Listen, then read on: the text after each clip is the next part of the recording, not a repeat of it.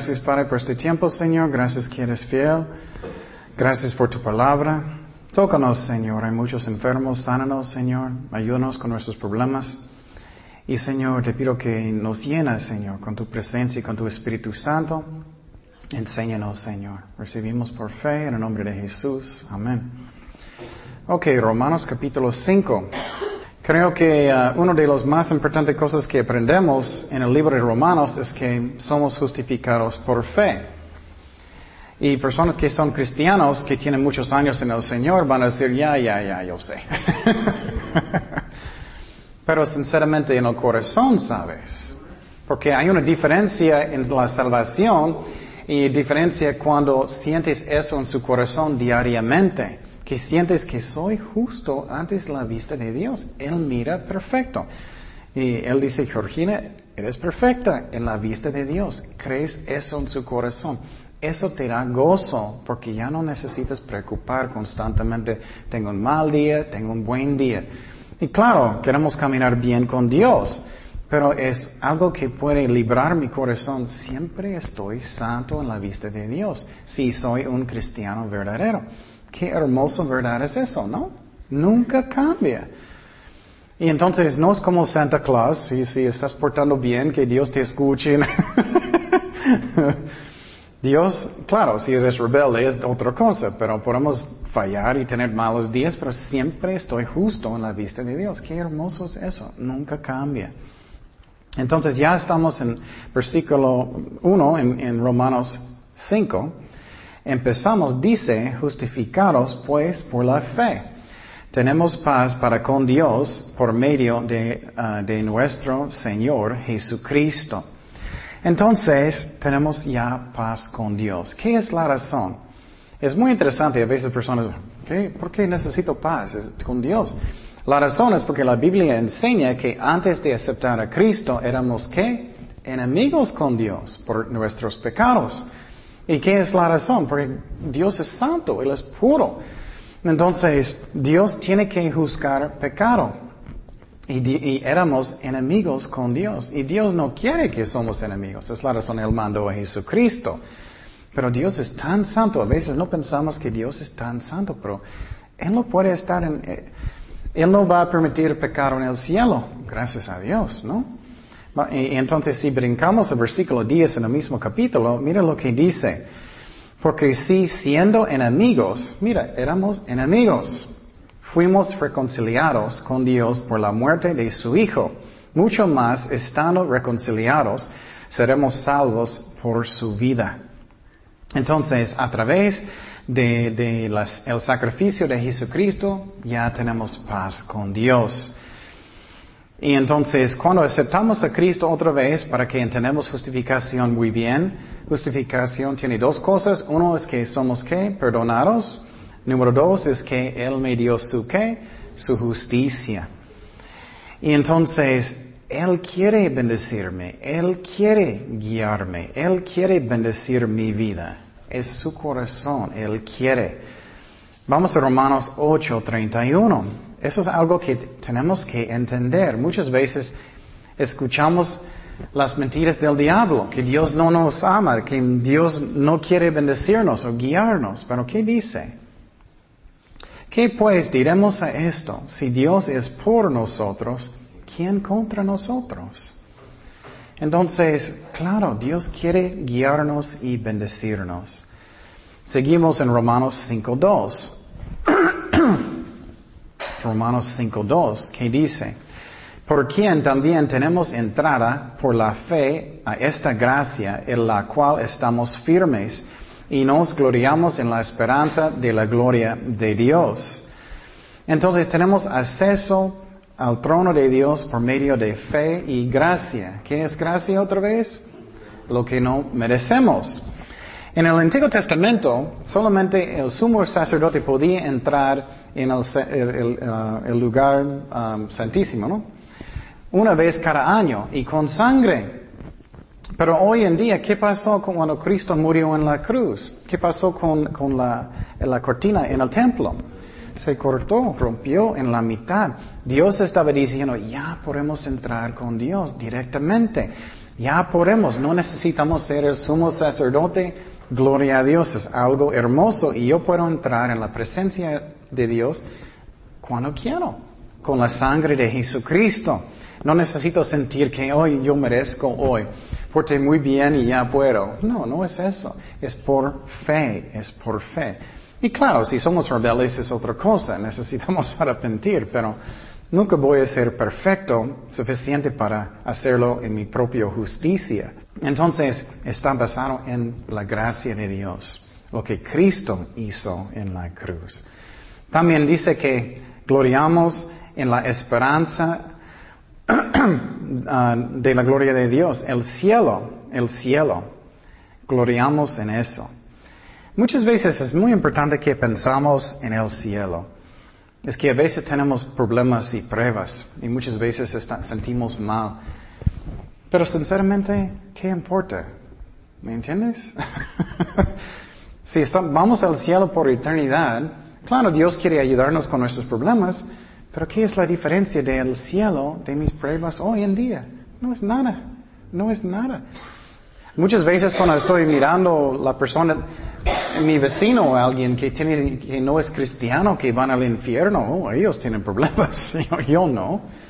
Y claro, Dios quiere ayudarnos, pero gloriamos en eso que vamos al cielo, es algo hermoso.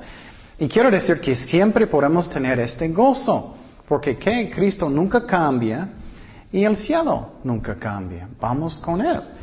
Entonces, eso es un parte del fruto del Espíritu Santo y vamos a estudiar eso en la clase más adelante. Pero vamos a Gálatas 5, 22. Dice, mas el fruto del Espíritu es amor, gozo, paz, paciencia, benignidad, bondad, fe, mansedumbre, templanza. Contra tales cosas no hay ley. Entonces, mi gozo del Señor nunca necesita cambiar. ¿Qué es la razón? Que mi vista siempre está en Cristo, está en el cielo. Eso nunca cambia. Claro, a veces voy a tener problemas y eso. Pero si voy a poner mi vista en Cristo, ya puedo tener gozo aunque tenga problemas. Seguimos en Romanos 5.3. Romanos 5.3. Estoy seguro que ustedes hacen eso, ¿no? Y no solo esto, sino que también nos gloriamos en las tribulaciones. Ustedes hacen eso cada vez, ¿no? Sabiendo que la tribulación produce qué? Paciencia. Y la paciencia prueba y la prueba esperanza. Y la esperanza no avergüenza, porque el amor de Dios ha sido derramado en nuestros corazones por el Espíritu Santo que nos fue dado. Entonces dice que debemos gloriar en nuestros problemas, tribulaciones. ¿Qué es la razón? ¿Alguien sabe? Eso es como Dios nos ayuda a madurar en Cristo. Es como es.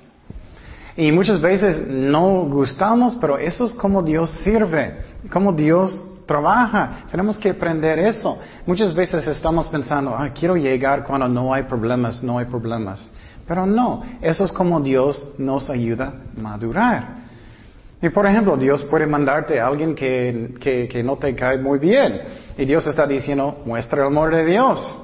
O Dios puede mandarte un problema en su trabajo. Y Dios está diciendo, tienes que aprender de, de confiar en mí. Entonces, eso es como Dios nos hace madurar en Cristo. Entonces, produce qué? Um, perseverancia paciencia o perseverancia, ¿no? ¿Qué es eso? Eso es que no voy a desmayar, no voy a desmayar. Puedo tener pruebas o problemas grandes, posible estoy en el ministerio, posible estoy haciendo algo. Necesito aprender que aunque tengo problemas y pruebas, que tengo que seguir. Por ejemplo, si me gusta mi ejemplo de los niños, primera vez que enseñé a los niños, que dije muchas veces, primera vez que enseñé a los niños, ellos estaban loquitos. Y ahora, ay, no puede ser eso, ya no, ya no. Y Dios me habló y dijo, no, tienes que seguir y después de eso yo podía hacerlo mejor.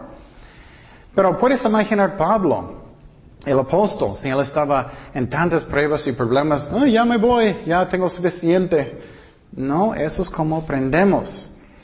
Y segundo, segundo ¿qué produce? Produce carácter, dice. Entonces, um, Eso, paciencia, prueba, y la prueba, esperanza. ¿Qué es carácter? Eso es quién soy yo realmente. ¿Quién soy yo realmente? Y tú vas a decir, no, no, aquí estoy. no.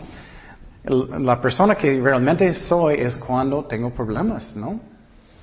La persona que realmente que soy es que cuando tengo problemas fuertes voy a seguir confiando en Dios, voy a enojarme mucho, voy a tener demasiada tristeza, voy a confiar en Dios. Eso es quien soy yo. Entonces, eso es lo que Dios usa. Él usa pruebas. Esa es la razón. Podemos gloriar en esos. Y finalmente produce esperanza. ¿Qué es la razón produce esperanza? Porque cuando tenemos pruebas, miramos que Dios es fiel. Podemos mirar nuestro pasado, que Dios siempre era fiel con nosotros, ¿no? Y tenemos que aprender eso. Si no aprendemos eso, no vamos a madurar en Dios. Y Dios nos da esperanza a través del Espíritu Santo. Y si tienes problemas hoy, Dios está trabajando, aunque no podemos ver nada. Dios está trabajando. Vamos a Romanos 8, 28, el favorito versículo de muchas personas. Romanos 8, 28. Y sabemos que a los que aman a Dios, todas las cosas les ayudan a bien. Esto es, a los que conforme a su propósito son llamados. Y eso es muy importante que tenemos una buena actitud cuando tenemos pruebas. A veces tenemos pruebas y tengo una mala actitud. Ay, estoy enojado con Dios. ¿Dónde está el Señor? ¿Y por qué no está ayudándome? Tengo tantos problemas. No vas a madurar, no vas a madurar en Cristo si tenemos una mala actitud. Necesito tener dos cosas. Necesito tener fe que Dios me ama aunque tengo problemas todavía. Número dos, necesito confiar y tener fe que Dios está trabajando aunque no puedo ver nada. Eso es muy importante, aunque no puedo ver nada que Dios está trabajando. Por ejemplo, ¿recuerdas la promesa de Abraham? Abraham era muy viejito, ¿recuerdas? Y Dios dio una promesa, vas a tener un hijo. Y era más y más y más y más viejito. Entonces, él necesitaba creer que Dios es fiel, Él va a cumplir. Y posible tienes pruebas o problemas hoy en día. Confiamos que Dios está trabajando aunque no vemos nada. Romanos 5, 6, seguimos. Romanos 5, 6. Dice, porque Cristo, cuando aún éramos débiles, a su tiempo murió por los impíos. Y entonces hablamos mucho de eso del domingo, que muchas veces sentimos que no tengo fuerza. No tengo fuerza con pecado, es que me siento débil, que no puedo tener victoria sobre algo en mi vida. Eso es cuando Cristo murió por nosotros. Y a veces sentimos, oh, Dios va a esperar hasta que soy muy fuerte, ¿no? Cuando en los momentos más difíciles Dios está conmigo. Eso es algo hermoso. Y Pablo dijo, él dijo en Romanos 7:15, porque lo que hago no lo entiendo, porque no hago lo que quiero, sino lo que aborrezco, eso hago. Entonces Pablo sabía cómo es para no tener fuerza, pero Cristo está con nosotros en estos momentos, porque Él murió mientras aún estábamos pecadores. Seguimos en Romanos 5, 7. Dice, ciertamente apenas morirá alguno por un justo. Con todo pudiera ser que alguno osará morir por el bueno. Mas Dios muestra su amor para con nosotros, el que siendo aún pecadores, Cristo murió por nosotros. Eso es uno de mis favoritos versículos en la Biblia, porque a veces sentimos, ah, Dios no va a amarme porque no, soy perfecto hoy. No, Cristo murió cuando yo todavía era un pecador. Todavía Él me ama, aunque no soy perfecto. Y Él siempre me ama. Eso nunca cambia. Y dice aquí que tal vez alguien va a morir por alguien que es muy bueno. Pero ¿crees que vas a morir por, alguien que es un asesinato, un narco, alguien malo? Creo que no, pero Cristo sí. Cristo sí, Él murió por nosotros aunque no merecemos. Él mostró su amor que Él murió en este momento. Y el ejemplo más increíble en la Biblia es cuando Cristo estaba en la cruz. Cuando Él estaba en la cruz, Él estaba sufriendo muchísimo, ¿no? Cuando estamos sufriendo, muchas veces eso es cuando no quiero perdonar. muchas veces cuando estoy sufriendo, eso es cuando no quiero ah, actuar bueno con la gente. Entonces, eso es cuando Cristo estaba en la cruz, que Cristo dijo, que Padre, que perdónalos. Y entonces, qué hermoso que en este momento tan horrible y difícil, Él está orando diciendo, perdónalos. Entonces, también necesitamos mostrar ese amor a otras personas si queremos ser como Cristo. Él me ama solamente porque Él me ama. Seguimos en uh, Romanos 5.9. Romanos 5.9 dice, pues mucho más, estando ya justificados en su sangre, por Él seremos salvos de la ira. Porque si siendo enemigos fuimos reconciliados con Dios por la muerte de su Hijo, mucho más estando reconciliados seremos salvos por su vida. Entonces, otra vez, antes de conocer a Cristo éramos enemigos con Dios. Dios era mi enemigo, pero Dios derramó su ira sobre quién? Jesucristo. ¿Cuántos de ustedes prefieren que está sobre Cristo que sobre yo? creo que todos, ¿no? Entonces Dios nos salvó de la ira de Dios. y, escribí tres tipos de la ira de Dios. Uno es la gran tribulación, cuando Dios va a juzgar el mundo. Gracias a Dios, si eres un cristiano verdadero, vamos a subir en rapto antes que todo eso. No necesitamos estar.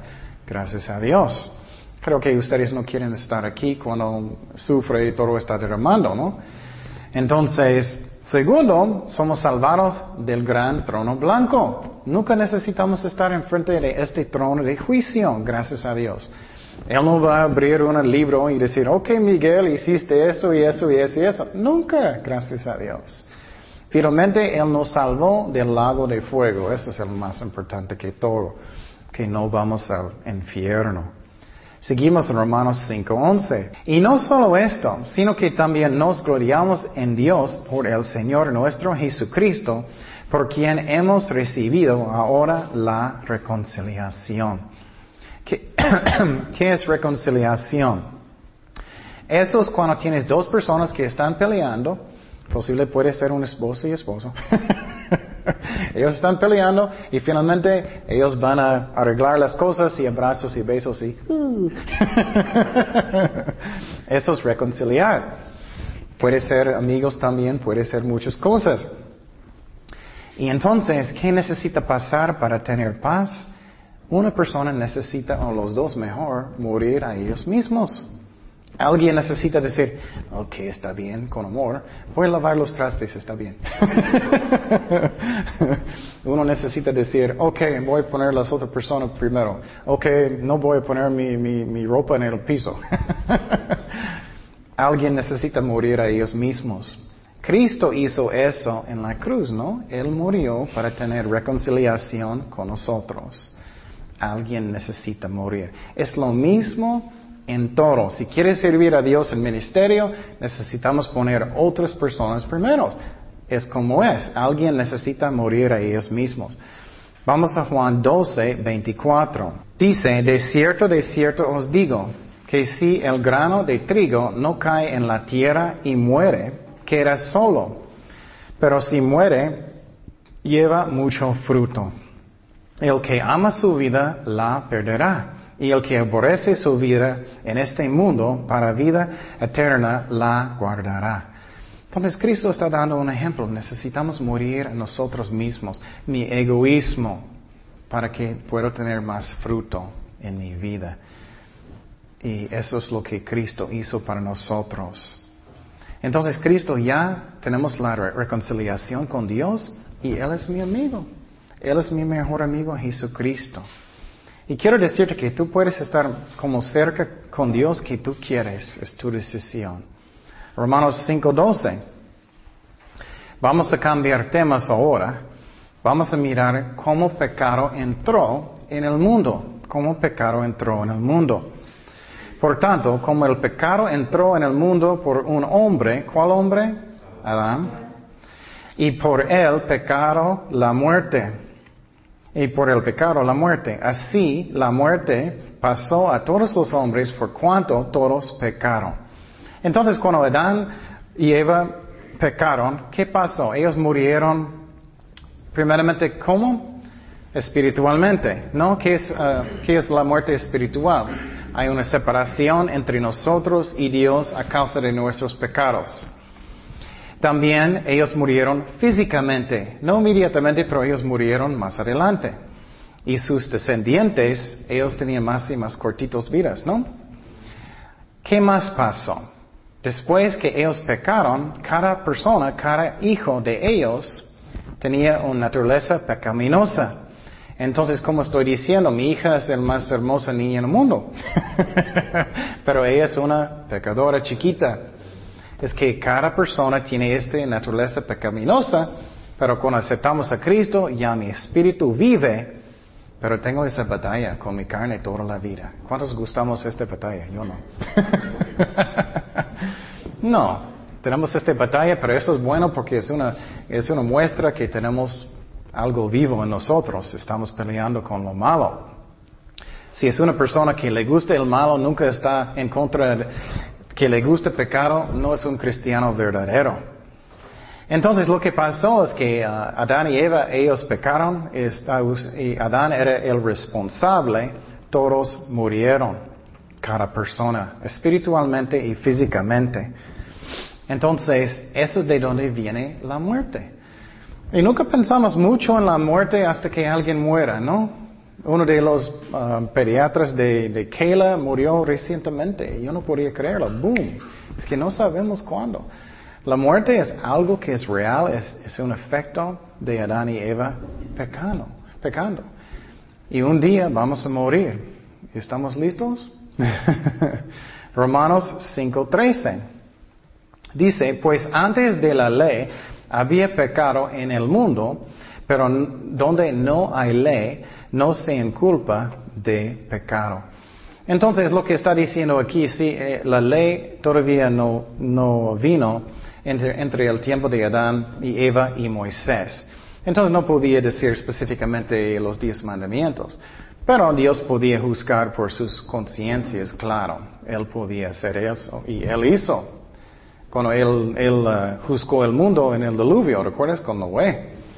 Entonces, claro, con conciencias él puede. Entonces, seguimos el versículo 14. No obstante, reino la muerte desde Adán hasta Moisés, aun en los que no pecaron a la manera de la transgresión de Adán, el cual es figura del que había de venir entonces la muerte continuó después de Adán. Cada persona va a morir. Solamente si Cristo viene y subimos en el rapto, eso es lo que quiero yo, que ya subimos. Y algo que es muy importante de doctrina.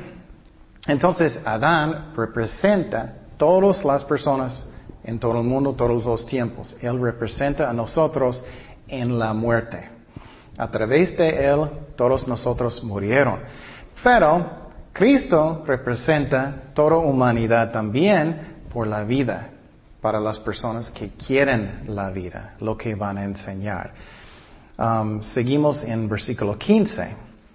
Pero el don no fue como la transgresión, porque si por la transgresión de aquel uno murieron los muchos, abundaron mucho más para los muchos la gracia y el don de Dios por la gracia de un hombre, ¿quién? Jesucristo. Y con el don no sucede como en el caso de aquel uno que pecó, porque ciertamente el juicio vino a causa de un solo pecado para condenación. Entonces cuando Adán pecó, todos nosotros somos culpables, Él nos representa. Él se llama, Él imputó a nosotros Dios el pecado de Adán. Pues si por la transgresión de un solo reino la muerte, mucho más reinarán en vida por un solo Jesucristo, los que reciben la abundancia de la gracia y del don de la justicia. Entonces, ¿qué es eso está enseñando? Está enseñando primeramente en versículo 15, ¿qué es el don? es la salvación, ¿no? ¿Qué es el pecado? Adán y Eva. Entonces, otra vez, a través de Adán y Eva, todos nosotros tenemos pecado, ¿no? Y Él está dándonos la culpa por eso. Él nos representa. Pero Cristo y Adán es un solo hombre. Pero Cristo también es un solo hombre, pero también Dios. Él nos representa también, pero para la ¿qué? justicia. Uno para pecado, uno para justicia. ¿Me explico? Algunas personas van a decir, pero ¿por qué, por qué uh, somos culpables a través de Adán? Well, Dios decidió. y es bueno de no quejar porque solamente a través de un solo hombre, Cristo, somos salvados, gracias a Dios. Y Dios decide lo que es justo. Entonces Dios derramó su ira sobre Cristo para que yo no necesito. Seguimos en versículo 18. Así que Y él va a explicarlo más. Como por la transgresión de uno vino la condenación, Adán, a todos los hombres. De la misma manera, por la justicia de uno, Cristo, vino a todos los hombres la justificación de vida. Porque así como por la desobediencia de un hombre, Adán, los muchos fueron constituidos pecadores. Así también por la obediencia de uno, ¿quién? Cristo los muchos serán constituidos justos.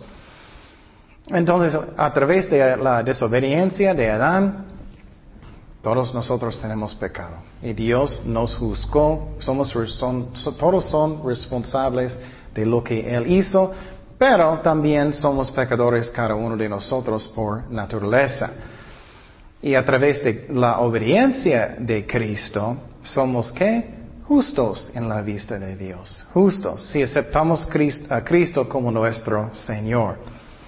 Y algo que quiero decirte es que necesitamos pensar en el efecto de obediencia. Es muy importante. Muchas veces personas piensan, ah, no soy tan importante, lo que hago yo no es tan importante. Si estoy haciendo algo malo en la casa, no, no afecta a nadie. Van a afectar sus hijos, van a afectar sus hijos, van a afectar a otras personas. ¿Cuántos de ustedes conocen jóvenes que cuando ellos empiezan a salir con malos amigos, qué pasa? ellos andan mal, ¿no? Entonces, obediencia tiene un muy importante efecto y desobediencia a Dios también. Entonces, lo que hago yo es muy importante y personas dicen, no, no afecta a nadie. No es cierto. Lo que hago yo afecta a mucha gente. Tú sabes, personas miran mal ejemplos, afecta a personas. Necesitamos caminar bien con Dios. El ejemplo de Adán, mira, él pecó. Posible está pensando, oh, solamente es una manzanita. mira el efecto, ¿no? No era un manzana. La Biblia nos dice, solamente el fruto. Pero, y mira el efecto de obediencia de Cristo. Lo que hacemos nosotros afecta a mucha gente. Seguimos en Romanos 5:20. Dice, pero la ley se introdujo para que el pecado abundase. Mas cuando el pecado abundó, sobreabundó la gracia, para que así como el pecado reinó para muerte, así también la gracia reine por la justicia para vida eterna mediante Jesucristo nuestro Señor. Entonces Pablo está repitiendo muchas cosas. Dios hace eso muchas veces porque a veces necesitamos escuchar mucho, ¿no? Entonces está enseñando otra vez, versículo 20, ¿qué es la razón por la ley? Para mostrarme que tengo pecado, necesito a Jesucristo, no es para hacerme justo. Y entonces, a través, en versículo 21, a través de Adán, que reinó la muerte en toda humanidad.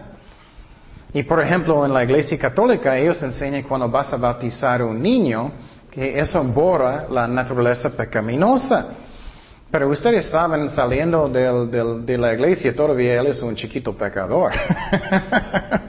eso no está en la Biblia. Tenemos una naturaleza pecaminosa y cuando aceptamos a Cristo, arrepentirnos, ya mi espíritu vive, eso es la razón, tengo esa lucha. Es que mi espíritu quiere hacer lo bueno y mi carne quiere hacer lo malo. Y cuando vamos con el Señor, eso es lo que me encanta. Nunca vamos a pecar otra vez. Ay, qué increíble, ¿no? Nunca, nunca más.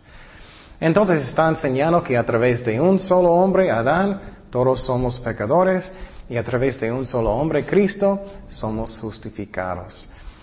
Entonces, uh, oremos. Gracias, Padre, uh, por este tiempo. Gracias por tu palabra.